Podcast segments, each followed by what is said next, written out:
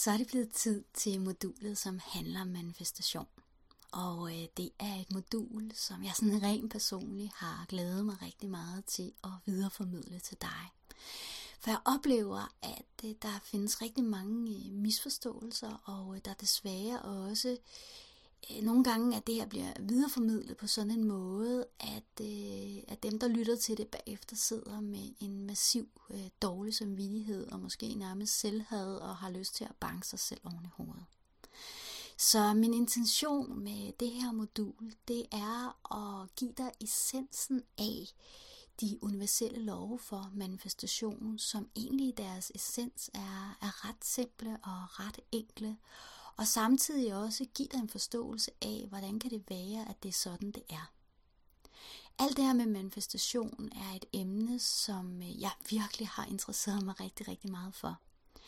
Det er et, et emne, som jeg har studeret på alle mulige forskellige måder. Øh, jeg har læst bøger, jeg har været på amerikanske kurser, og øh, basalt set, så, så siger alle jo det samme, men de siger det med forskellige ord. Og øh, nogle gange så har jeg i hvert fald også oplevet, at alt det omkring manifestation også bliver gjort øh, meget mere komplekst, end, end det i hvert fald i min oplevelse behøver at være. Noget af det, der også er omkring det her med manifestation, det er, at det er rigtig vigtigt, at øh, du får en klarhed over, at det er ikke noget, du skal lære, fordi det er noget, du allerede gør. Det, du, du skal lære, det er ikke at lære at manifestere, fordi det gør du faktisk hele tiden. Men det, som, som du kan lære af det her modul, det er, hvordan du kan begynde bevidst at manifestere meget mere det, du ønsker, sådan at du kan begynde at få dit liv til øh, at bevæge sig meget mere i den retning, som... Øh, og skabe meget mere af, af alt det, alt det, af, af alt det, som jeg sådan tænker, at øh, du gerne vil noget mere af.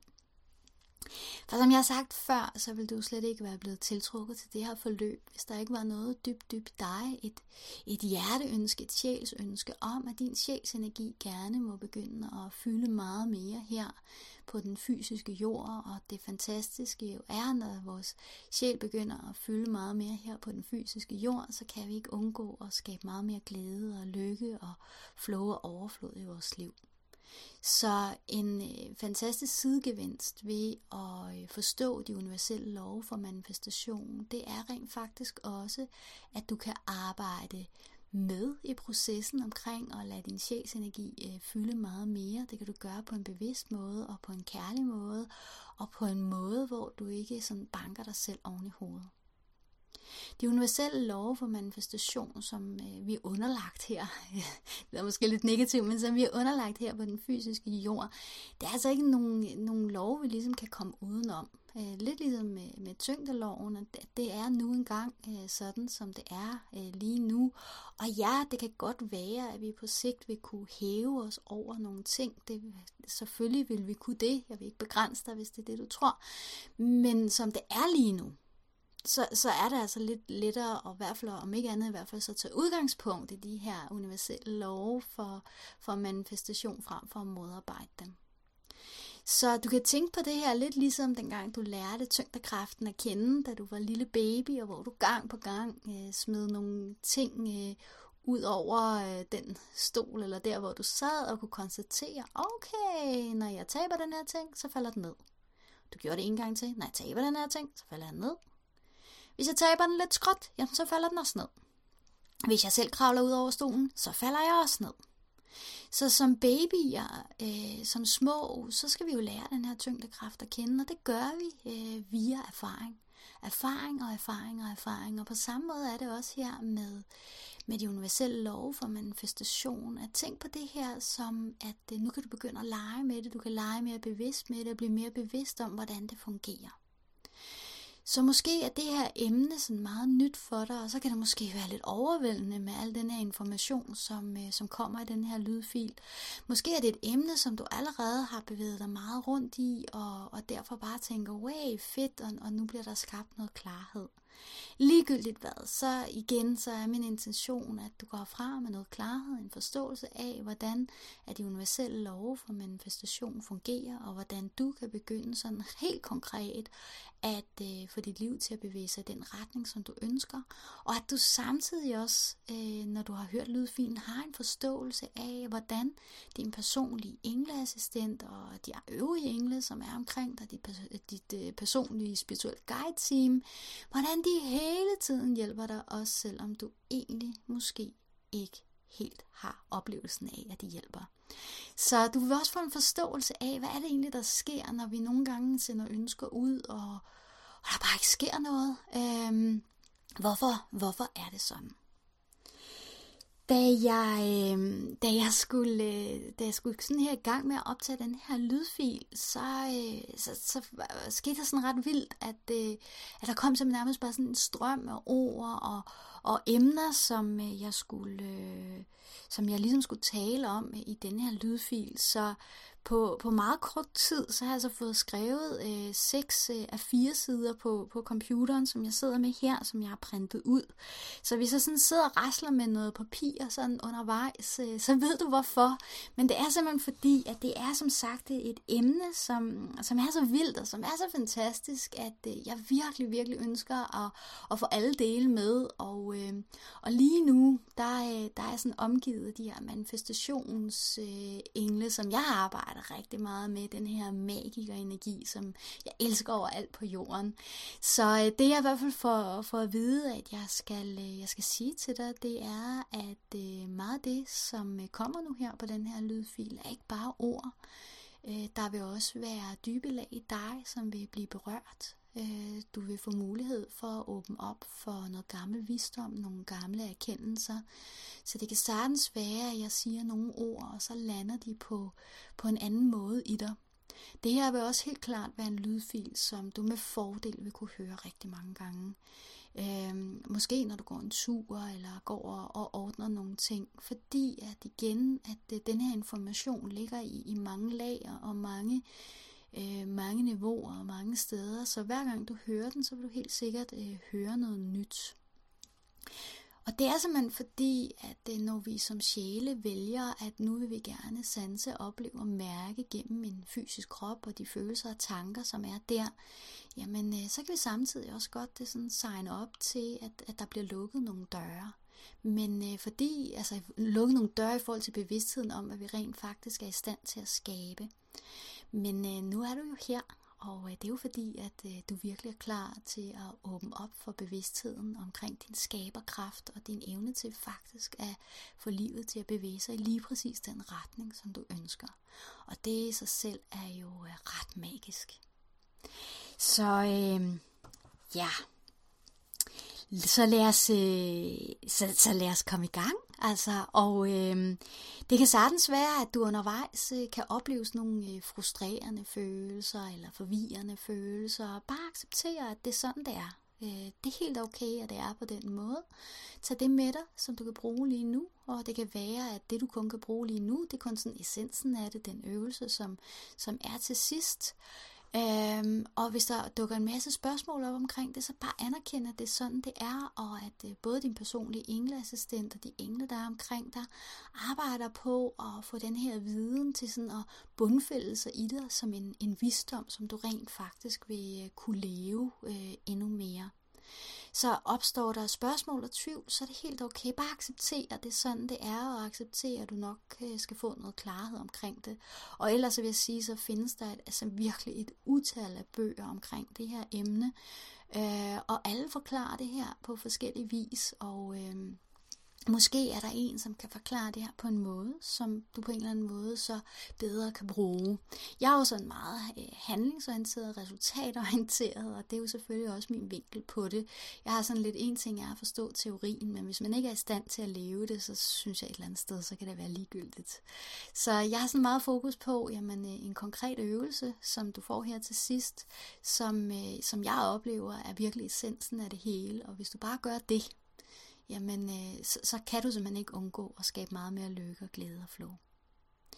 Der er øh, en pdf med, som du måske har set her under lydfilen, og det er ikke fordi, du behøver at printe den ud, men det kan være meget godt her til lidt senere, at øh, du kan kigge på den, fordi jeg kommer ind på, på nogle ting, der står der, og, øh, og refererer til, til side 2, som, øh, som er i pdf'en. Så det kan i hvert fald være meget godt, at du har mulighed for lige at kigge på den, øh, imens øh, du hører lydfilen. Nå, men øh, det allerførste punkt øh, i de universelle love for manifestation, det er, at alt er energi. Fysikere har simpelthen øh, påvist, at øh, hvis man nedbryder os og enhver ting, som, som er her, enhver fysisk ting, som er her på jorden, jamen øh, så består vi af det samme. Og øh, det er et eller andet sted ret cool, øh, synes jeg, øh, fordi det er jo også der, alt det her med, at øh, vi er et og alle er forbundet, også øh, udspringer fra.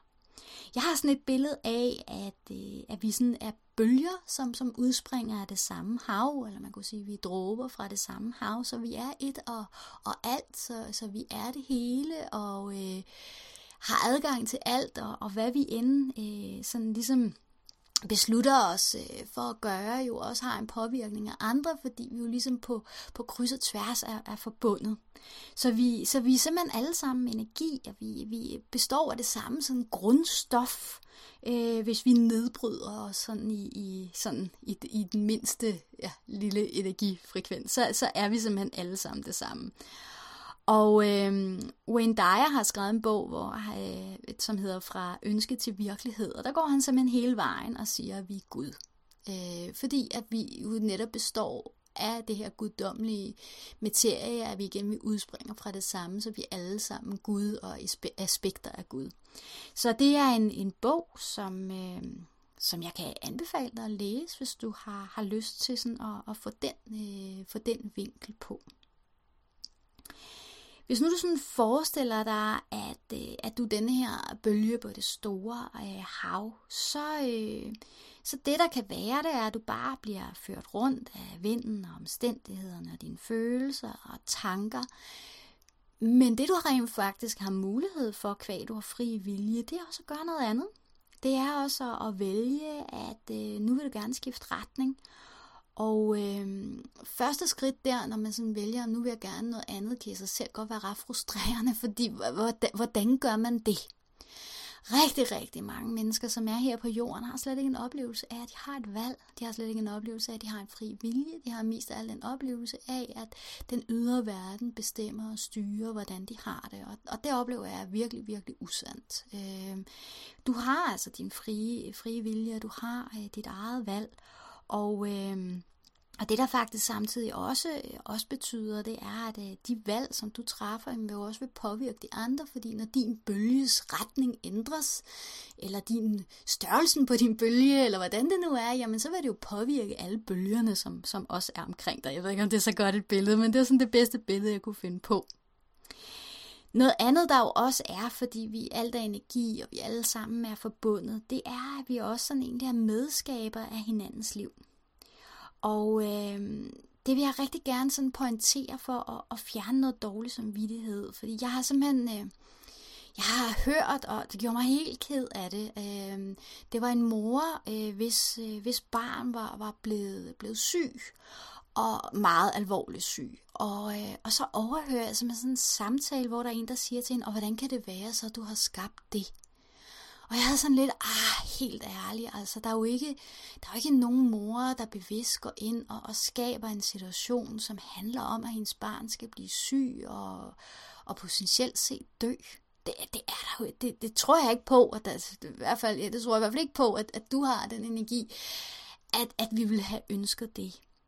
Og, øh, og det jeg så gjorde, det var, at jeg egentlig gik ind og, og lige sådan øh, sendte en tanke til englene og spurgte, hey, altså, kan I, kan I give mig et eller andet på det her? Fordi jeg er jo med på, at vi skaber alt, hvad der er i vores liv. Det er jeg som sådan fuldstændig enig i. Men, men hvad er det, altså, hvad, hvad er det, der foregår? Og øh, det de sådan siger, jamen er ud fra tanken om, at vi alt er energi, og vi er alle sammen forbundet, jamen så er vi medskaber af hinandens energi. Så da du på et eller andet tidspunkt har siddet op i sjælebaren, eller det er den her mor har siddet op i sjælebaren, så har der været en sjæl, der har sagt, ej, ved du jeg kunne virkelig godt tænke mig at opleve, hvordan er det at komme til jorden og blive virkelig, virkelig syg. Hvem vil påtage sig opgaven at være min mor? Og så er der en sjæl, der har meldt sig på banen og sagt, den opgave, den tager jeg, fordi jeg kunne virkelig godt tænke mig at opleve, hvordan det er at føle mig virkelig magtesløs og virkelig ked af det.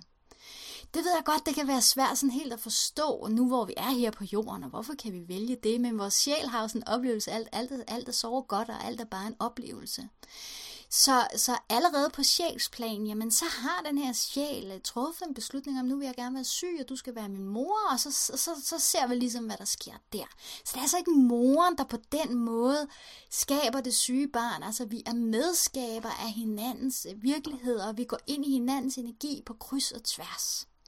Men, men netop også fordi, at, at vi jo medskaber hinandens liv, så ved det for eksempel, at hvis du er i rigtig, rigtig godt humør, jamen så vil det jo påvirke dine omgivelser. Jeg synes sådan et rigtig godt eksempel er Ole Henriksen, som når han stiller sig op på scenen og, og virkelig er i sit S, jamen så kan han løfte sådan en hel sal, som gør, at alle sådan går og griner og føler sig rigtig, rigtig godt tilpas.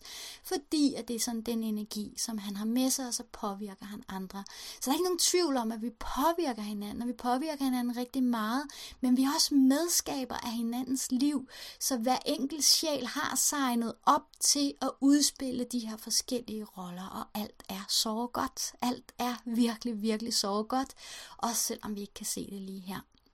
Som du kan høre så, at det er sådan et emne, jeg er meget passioneret omkring, fordi jeg, jeg synes, det er jeg synes, det er så uheldigt, øh, når der er nogen, som får stukket det her i, i hovedet omkring, øh, især synes jeg, når det, når det drejer sig om ens børn eller mennesker, som vi elsker og holder af, at, at vi er altså medskabere. Vi, vi har hver især vores forskellige sjæls energi og forskellige sjæls agendaer. Vi har alle sammen vores egen fri vilje, også børn, der bliver syge. Og, øh, og, og vi, vi vil simpelthen krydse på, ind på et krydset tværs i hinandens liv og udspille forskellige, øh, forskellige roller.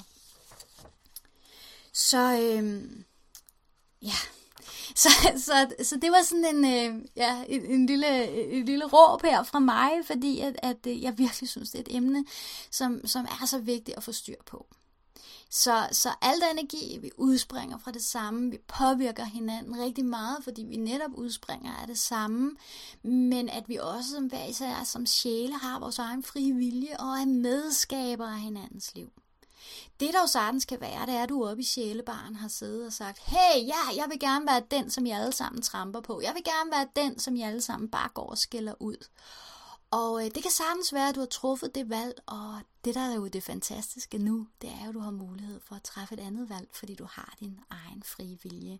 Så det er jo virkelig, virkelig skønt. Jeg skal nok komme ind på, hvordan du ligesom kan træffe et andet valg, fordi det, der også er rigtig magisk i den her tid, som vi er i lige nu her på jorden, det er, at øh, energien, i hvert fald visse steder, og især her i Danmark også, øh, er så høj, at vi rent faktisk har, øh, har mulighed for at simpelthen annullere alle de her gamle karmiske kontrakter, og ligesom sige, hey, nu vil jeg gerne lade min sjælsenergi øh, fylde og flyde endnu mere frit her i, i det fysiske liv, og leve i samklang med min sjælsenergi. Så det er jo fantastisk. Men øh, første punkt, det var alt af energi. Andet punkt, det er loven om vibration. Og det den lov, den handler om, det er, at alt vibrerer på en bestemt frekvens. Et eksempel på det, er, hvis du for eksempel tager en stemmegaffel. Øh, det ved jeg lidt om, fordi at jeg, jeg kan huske i ungdomsskolen, da jeg nok har været 15 år, synes jeg, det kunne være ret sejt, det her med at lære at spille guitar. Det skal lige siges, det blev jeg ikke særlig god til. Men i hvert fald så kom jeg til det her med en stemmegaffel og det her at skulle, skulle stemme en guitar. Og den her stemmegaffel, det er ligesom sådan en, en, en jernting, som man slår hårdt ned i bordet, og så begynder den at, at sådan vibrere. Den får en bestemt lyd, øh, og man kan nærmest se, hvordan den sådan vibrerer, imens den udskiller den her lyd. Og hvis du tager stemmegaflen hen til strengene på gitaren, så vil den streng, som vibrerer, på, på samme frekvens rent faktisk begynder at bevæge sig, selvom de her to ting ikke bevæger hinanden. Det, det synes jeg er ret cool. Men øh, det er sådan en lille sidespring. Men det der i hvert fald er, det er, at øh, David Hopkins, som er en forsker sådan inden for lægevidenskaben, han har simpelthen formået at måle, hvordan menneskers vibration ændres, når vi føler forskellige følelser. Så øh, jeg ved ikke, hvordan han har målt det, men i hvert fald det, han er kommet frem til, det er, at hvis, hvis nu føler sådan nogle øh, følelser, som det kan være, at du kan prøve at tænke på et eller andet, som har gjort dig virkelig ked af det, eller du virkelig har fortrudt det, eller føler skam og skyld over, at det er sådan, det har været. Og hvis du så ligesom tænker på, og det behøver ikke være noget konkret, men bare sådan finde de her følelser frem, at ligesom mærk, hvad det gør i din krop. Personligt kan jeg mærke, hvordan at jeg, åh, jeg bliver sådan ligesom tungere. Det er ligesom, at mine skuldre de trækker sig sådan hen øh, foran. Øh, det er ligesom, at hele min krop den lukker sig til. Hvis man så derimod øh, tænker på noget virkelig, virkelig rart, noget som fylder dig med kærlighed og taknemmelighed, og lad denne her følelse af kærlighed og taknemmelighed bevæge sig gennem din krop og i hele dig. Du kan føle det, du kan mærke det, du kan nærmest smage det. Og øh, det, det, der så sker, det er, at du vil føle en større lethed i kroppen. Du vil føle, øh, mange vil også opleve nærmest, hvordan kroppen åbnes op. Altså sådan skulderbladene falder ned, trækker sig tilbage, brystkassen åbnes. Og vi kan trække vejret øh, meget mere frit. Men det han simpelthen har gjort, det er, at han har gået ind og taget sådan forskellige følelser, så har han mål på dem, og så har han sådan givet dem en talværdi.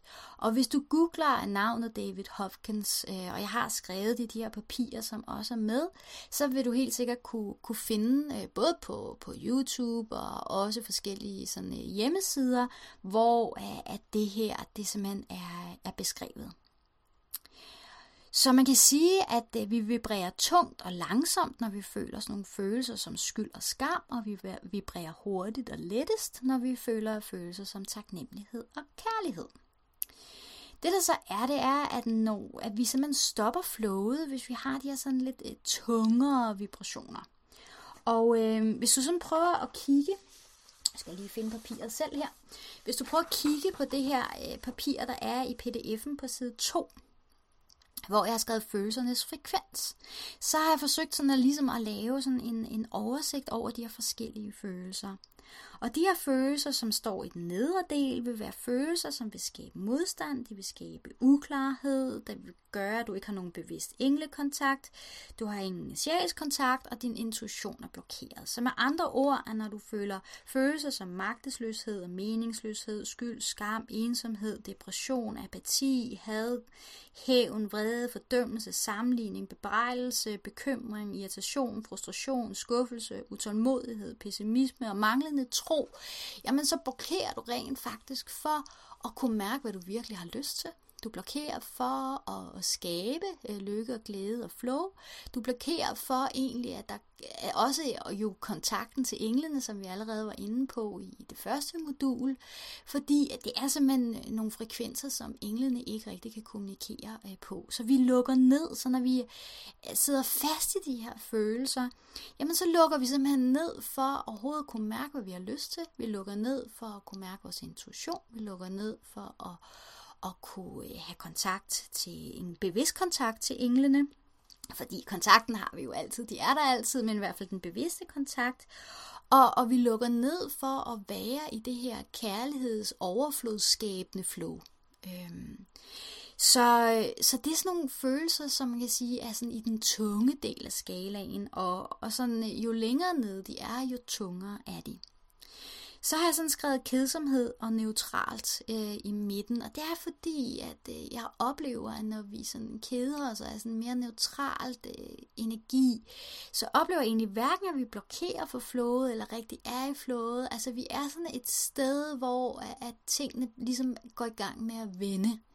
Så når vi er i kedsomhed, så kan vi meget let enten skifte ned i sådan noget utålmodighed, pessimisme, irritation eller bekymring, eller vi kan ret hurtigt også sådan skibe over i, i håb og tillid. Så, så kedsomhed er sådan ofte et sted, hvor at at, at man kan sige, når vi er der, det er egentlig ikke skidt, øh, fordi at så er vi bare et trin fra sådan at træde op i energien af håb og tillid, som gør, at vi nu træder ind i, øh, i den frekvens, som skaber meget mere flow, klarhed, englekontakt, sjælskontakt og kontakt til din intuition.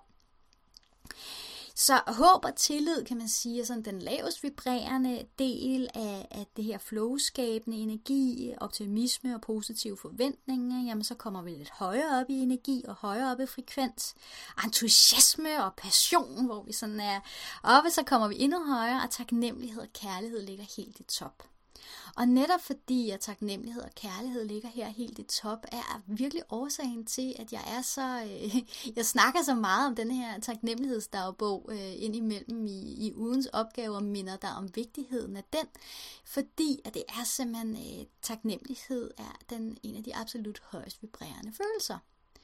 Så, øh, så vi har simpelthen, man kan sige, så, så hvad du end har af, af følelser, de, øh, de vibrerer simpelthen på en, øh, en bestemt øh, frekvens. Og det her øh, omkring sådan, øh, følelsernes frekvens, jamen det er jo også nærmest helt kursus i, i sig selv. Men øh, nu har du i hvert fald sådan en oversigt over, hvad er det for nogle følelser, der gør, at vi sådan sidder fast? Hvad er det for nogle følelser, når man føler dem, at det ikke der, vi skal træffe de store beslutninger?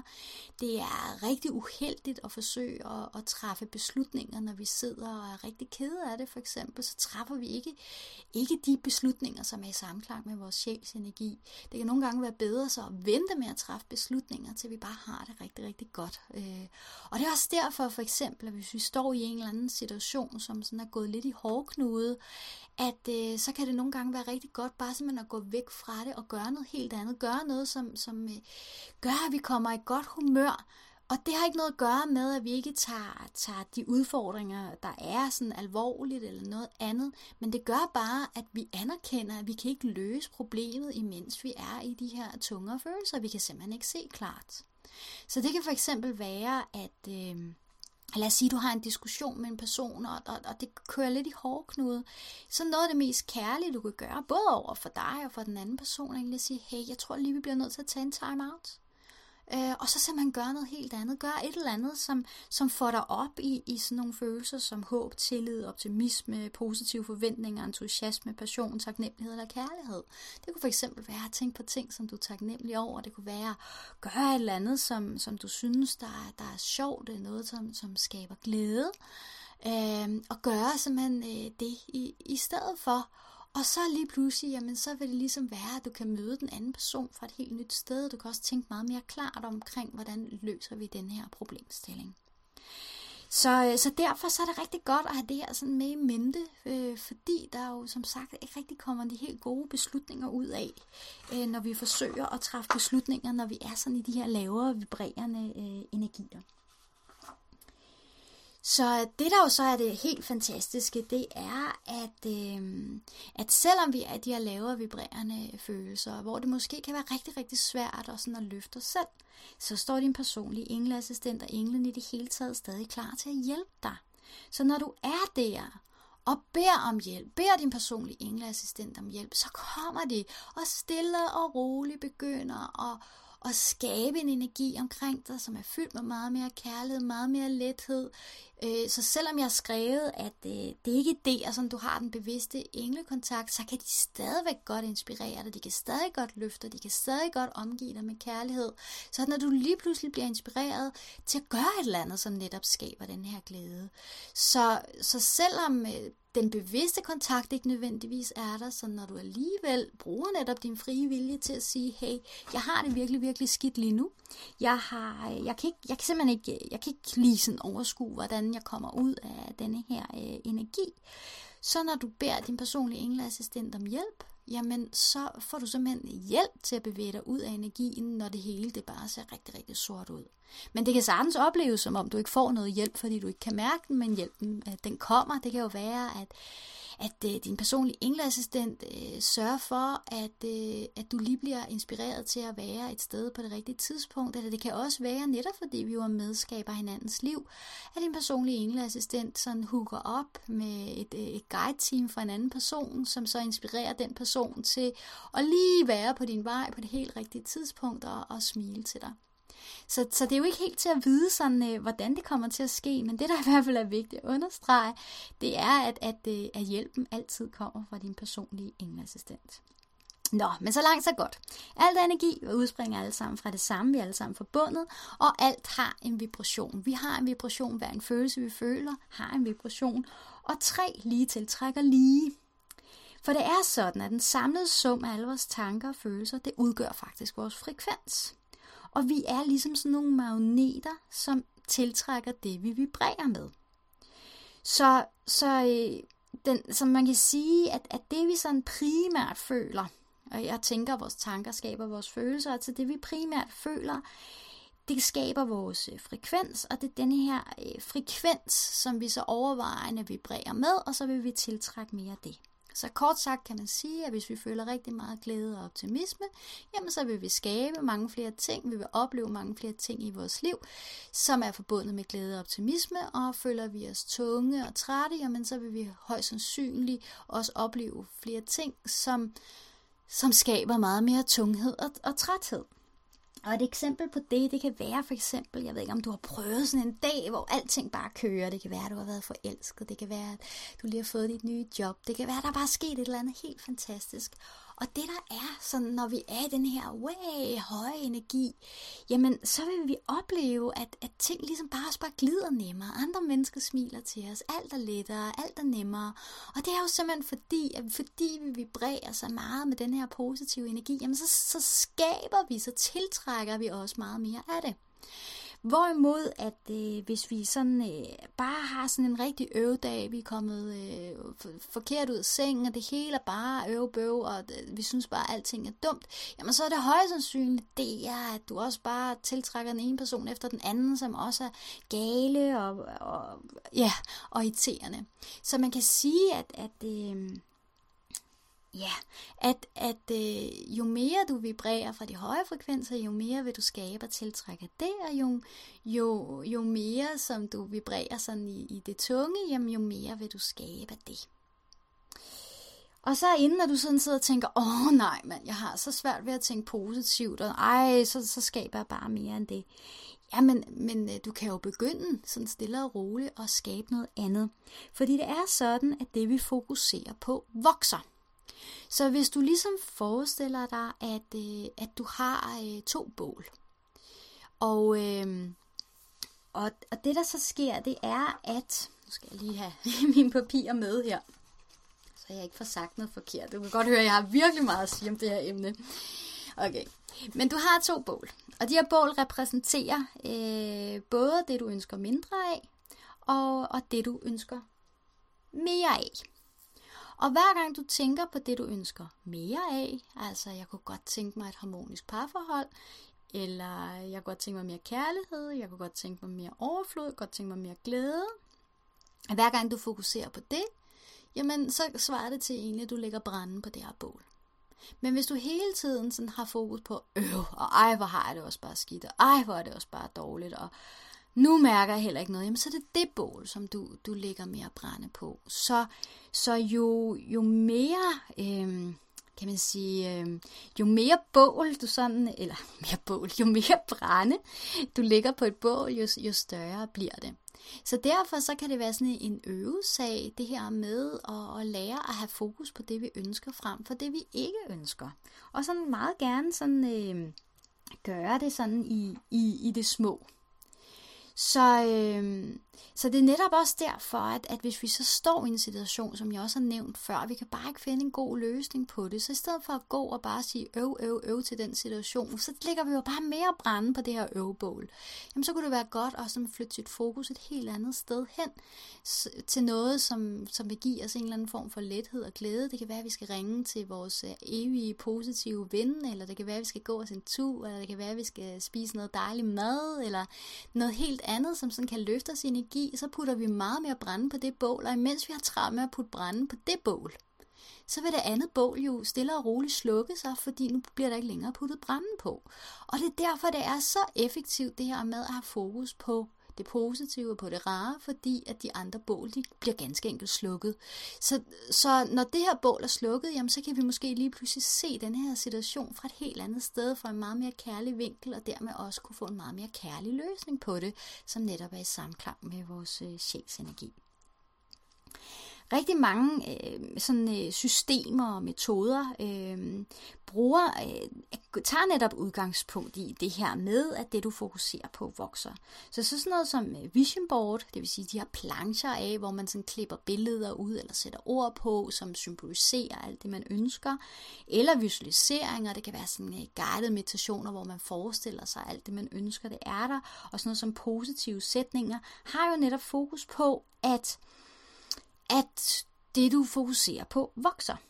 Problemet kan bare være faktisk med alle tre, tre ting, det er, at det er altså vores følelsesmæssige vibration, som er den stærkeste. Så prøv at forestille dig, at du laver det her vision board, hvor du kigger på et billede, som på en eller anden måde symboliserer rigdom. Og så bliver du bare ked af det, fordi det minder dig bare om, at sådan er det ikke lige nu.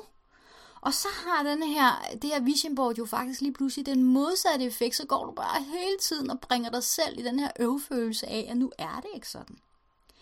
Det kan også være, at du går og siger en eller anden positiv sætning om, at jeg er glad, og jeg har det godt, men det kan du godt mærke, det har du ikke. Øh, så, så derfor så var der være sådan, din følelse var overrulet, bare at sige, ah, noget pjat, mand, altså. Hallo, gud har jeg ej, mand, jeg har det hårdt til. Så netop derfor også i, i moduler omkring bønden, der havde jeg fokus på netop at lave sådan en trinvis øh, en trinvis bøn. Forstået på den måde, at lade være med at lave positive sætninger, lade være med at lave vision board på nogle ting, som du virkelig bare kan mærke, det her, det er fuldstændig urealistisk, hvis det er den følelse, som du står med. Der er nogen, som har let ved at tænke meget, meget store, meget, meget optimistiske tanker omkring de her ting. Og så kan du sagtens lave det vildeste vision board, og have de vildeste positive sætninger, og lave de vildeste visualiseringer, og føle dig opløftet af det. Men hvis du er en person, som kommer med sådan lidt en øvfølelse, så hellere tage det der, hvor du så tror på det. Og hvis dit første trin, det er for eksempel omkring rigdom, er der det mindste bare står nul på bankbogen, og du godt kan forestille dig, at det godt kunne være sådan, i stedet for minustal, jamen så er det det, så er det det, at dit fokus kan være. Så er det ikke på, at du har 5 millioner. Fordi hvis der er noget i dig, der bare står og siger, ej, bullshit, det passer ikke, så, så, så, så er det den energi, som du faktisk står i, fordi din følelsesmæssige frekvens er den, der er den stærkeste, og den, der ligesom styrer. Så du kan forestille dig en hel masse ting, du kan gøre en hel masse ting, men hvis du gør det med en følelse af øv, eller hvis du gør det med en følelse af, jeg skal også, jeg bør også, så giver det jo en tyngde. Så kan du sagtens gøre noget, der på overfladen virker som værende en rigtig god idé i forhold til at skabe mere lykke og glæde og flow. Men hvis du ikke gør det med lykke og glæde, den her handling, ja, så skaber den jo ikke rigtig noget af det, som du så ønsker. Men noget, der er rigtig godt ved det her, det er, at, og noget, der er rigtig godt at huske ved det her med, det vi fokuserer på vokser, det er, at det altid er godt at have et overordnet mål en retning og et fokus.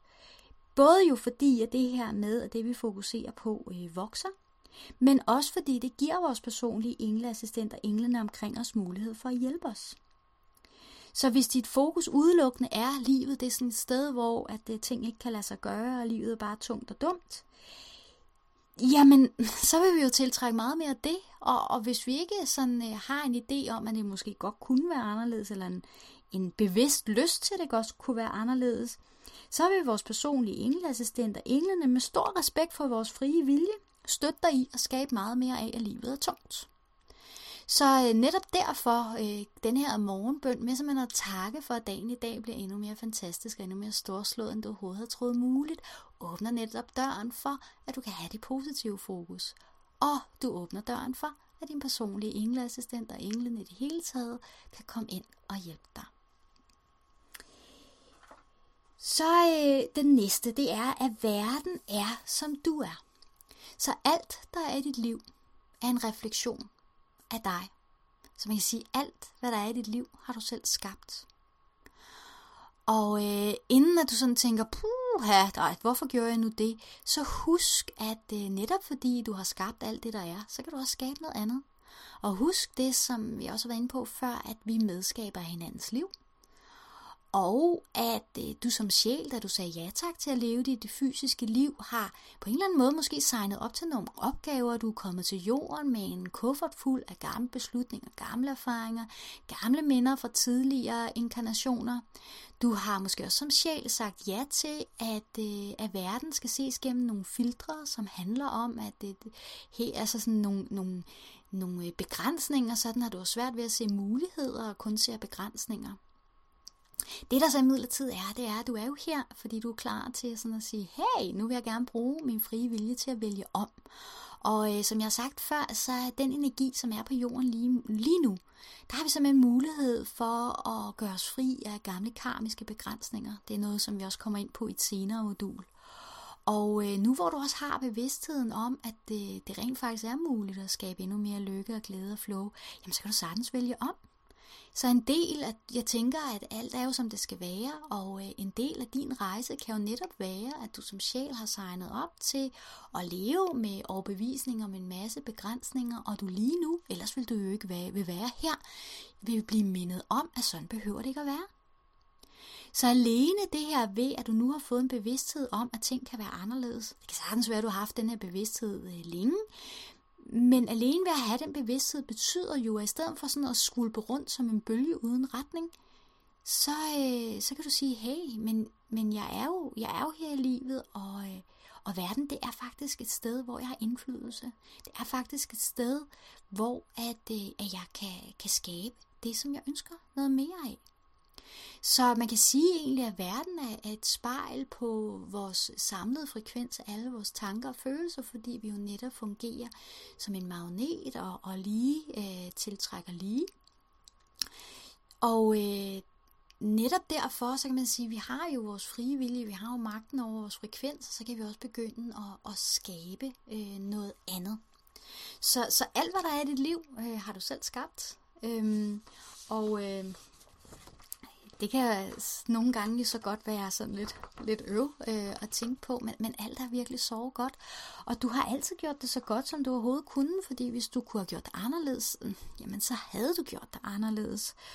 Så, øh, så ros dig selv for, at du er lige her lige nu, og, og rent faktisk er her, fordi du er klar til at på endnu mere bevidst plan og træffe beslutninger om at gøre noget andet, og ros dig selv for, at du med kærlighed kan se på det, der er, og de mennesker, måske også som indgår, og de ting, der er, fordi det, det, det er noget, som vi jo hver især også alle sammen er medskaber af. Men du kan godt bryde bryde dig fri af det her. Du kan godt løfte dig over også nogle af de her medskabende ting ved netop bevidst og begynde at sige, hey, nu er jeg sådan en, der gerne vil fylde og føle endnu mere taknemmelighed og kærlighed. Nu er jeg sådan en, der vil leve mit liv ud fra kærlighed og taknemmelighed og glæde. Og når du gør det, jeg ved ikke, om du ligesom kan forestille dig, hvordan du simpelthen løfter dig ud af måske nogle af de her medskabende ting, som kan have sådan en, en nedadgående øh, spiral. Så vi kan sagtens, vi kan sagtens løfte os ud af det. Det næste punkt, det er, at opfyldelse er altid til stede. Og med det, der mener jeg, at hvis du har et rigtig dybt hjerteønske, så er opfyldelsen også til stede. Du kan simpelthen ikke, simpelthen ikke muligt at få et dybt ønske, hvor opfyldelsen ikke er til stede.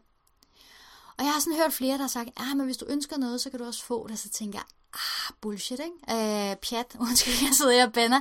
Men det er sådan lidt, hvor jeg sådan havde sådan, jeg synes, jeg synes faktisk, det var, det var sådan lidt plat øh, at sige. Så jeg begyndte sådan at gå længere ind i det her, den her med, at opfyldelsen altid er til stede, og vi altid kan få opfyldt vores ønsker, og sådan egentlig kigget på, hvad er det, det drejer sig om. Og det jeg egentlig oplever, det er, at når vi et ønske dukker op, så er opfyldelsen til stede set på den måde, at bag et hvert ønske er der en følelse. Så bag, bag lysten eller ønsket om for eksempel at skabe rigdom, jamen der ligger der en følelse, en eller anden form for følelse.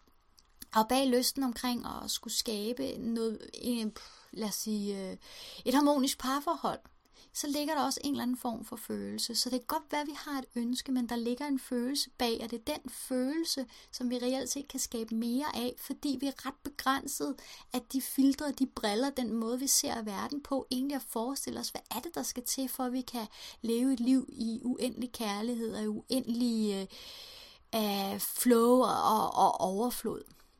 Fordi igen, vi har de her begrænsede øh, briller. Så et eksempel fra mit eget liv, det var, da jeg i starten af 20'erne sendte et meget, meget, meget, meget dybt hjerteønske ud om, at jeg ønskede at skabe et liv med dyb lykke, glæde og flow. Der havde jeg virkelig ikke i min vildeste fantasi forestillet mig, hvad det ville have betydet. Jeg troede, at øh, formen på at leve det her liv, det var, at jeg, øh, at jeg, at jeg øh, kom jeg sådan til at grine, fordi det er bare så, det er bare så langt væk fra, fra her, hvor jeg er i dag. Men det jeg i hvert fald forestillede mig, det var, at jeg havde forestillet mig, at jeg skulle øh, være revisor. Jeg skulle i hvert fald arbejde øh, med regnskab, og jeg skulle arbejde et sted med, med nogle rigtig, rigtig skønne, fantastiske kolleger så forestillede jeg mig, at det der skulle til, øh, det var, at jeg stadigvæk så skulle bo i København. Jeg skulle bo i en storby i hvert fald. Og at jeg i hvert fald under ingen omstændigheder skulle være mor. Øh, og jeg kunne egentlig også godt forestille mig på det tidspunkt, at jeg heller ikke var en, der på den måde skulle have et pas, fast øh, parforhold. Men måske mere have sådan lidt, lidt, lidt kæresteagtigt. Jeg havde i hvert fald ikke forestillet mig, at øh, jeg havde egentlig mest af alt forestillet mig, at jeg skulle bo alene.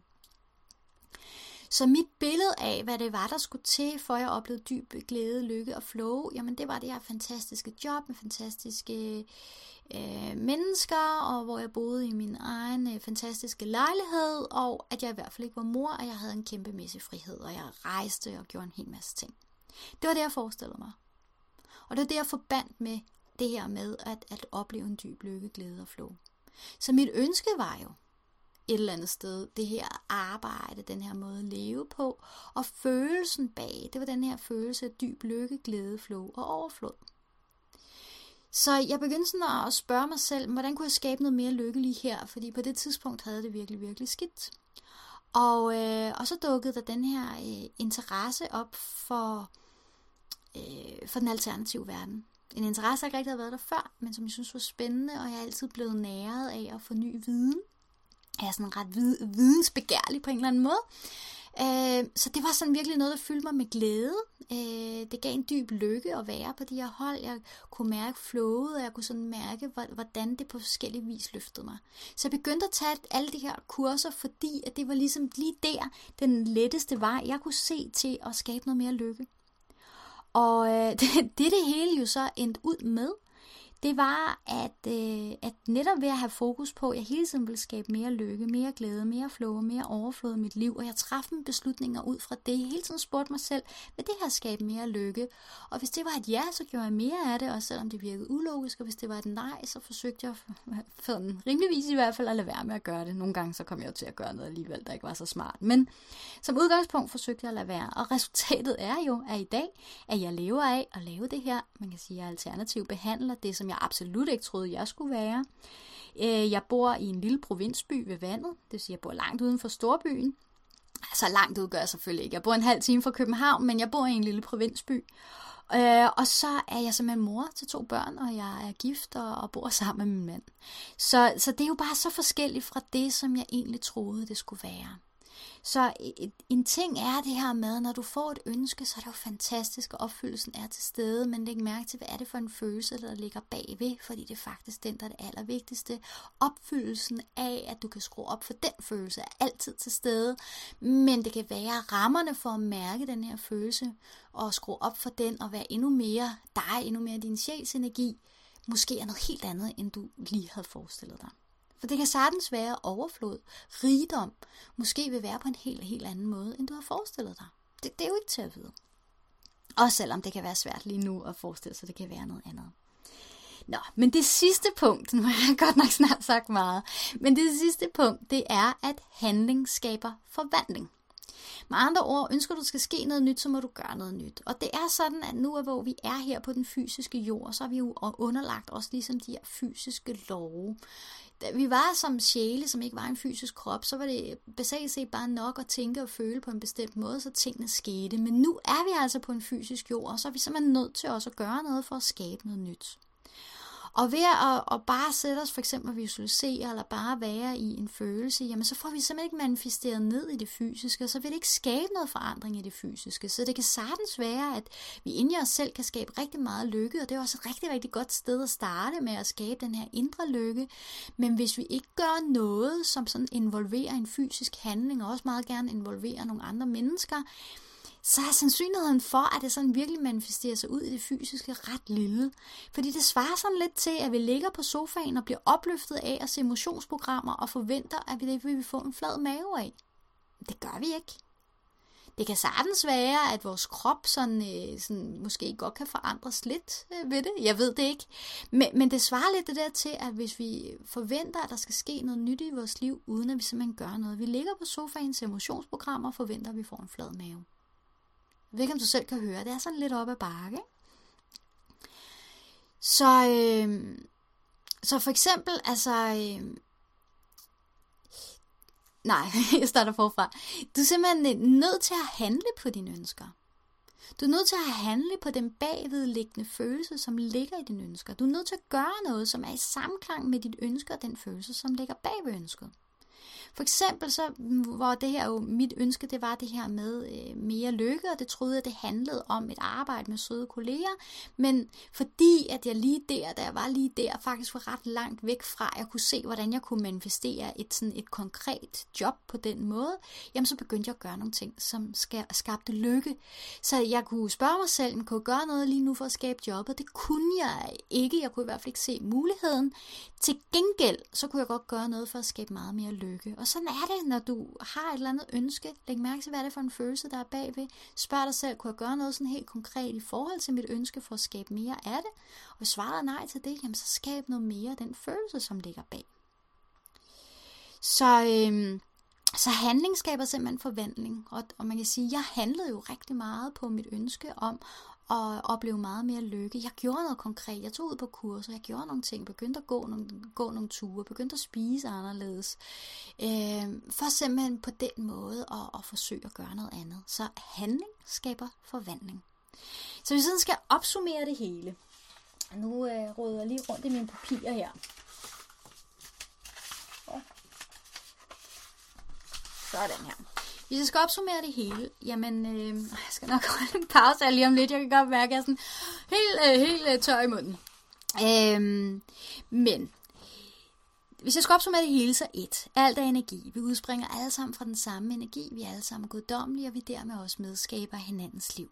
Jeg kan varmt anbefale bogen af Ryan Dyer fra Ønske til Virkelighed, hvor han går meget mere ind i det her. 2. Loven om vibration. Alt vibrerer på en bestemt frekvens, og vores frekvens er bestemt af vores følelser. Så derfor så kan vi også skabe noget nyt på baggrund af de her følelser, som vi føler. Fordi at lige tiltrækker lige. Vi er som nogle magneter, der tiltrækker via den frekvens, vi vibrerer med. Og frekvensen er bestemt ud fra den samlede sum af alle vores tanker og følelser. Så ved at være opmærksom på, hvad det er for nogle grundlæggende følelser, vi går rundt og føler, så kan vi også gå ind og skabe nyt. Det vi fokuserer på vokser. Det svarer til, at det bål, du lægger branden på, er det bål, som bliver størst og fylder mest. Så derfor er det netop også en rigtig god idé at have nogle mål, have nogle visioner for vores liv. Både fordi, at så er det der, vi lægger mere brænde på, og fordi, at din personlige engleassistent og englene kan så meget bedre hjælpe dig. Verden er, som vi er. Så alt der er i dit liv, det er du selv skabt. Alt der er i dit liv er et spejlbillede af den, du er, og altid have med i baghovedet, at du kom til jorden her som sjæl, for at opleve nogle ting. Så der kan være, at der er nogle ting, som du er begrænset af at se. Det kan være, at der er nogen, du har aftalt, at I skal være medskaber af forskellige ting. Så lad nu være med at banke dig selv oven i hovedet. Alt er, som det er. Men ved, at du får den her bevidsthed lige nu, så kan du rent faktisk vælge om. At du kan vælge, at nu vil du gerne have, at livet skal bevæge sig i en anden retning. Opfyldelsen er altid til stede. Så man kan sige, at du kan altid få opfyldt essensen af dine ønsker, og du har adgang til alt. Så essensen, det er den der følelse, der er bag ønsket. Det kan du altid få opfyldt, men det kan sagtens være, at det er på en helt anden måde, end du lige havde forestillet dig. Handling skaber forvandling.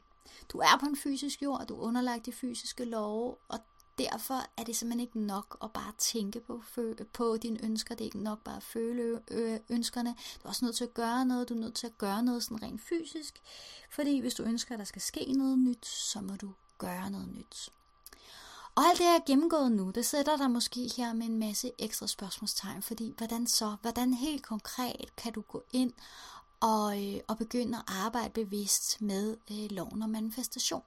Og det gennemgår jeg her i øh, den næste lydfil, fordi nu er den her lydfil simpelthen blevet så lang, at jeg tænker, at det er smartest simpelthen at lægge det andet i en separat lydfil. Så i næste lydfil, der går jeg ind og kigger på øh, og forklarer, hvordan kan du sådan øh, mere sådan helt konkret gå ind og arbejde med at løfte din frekvens og skabe meget, meget mere af alt det, du ønsker.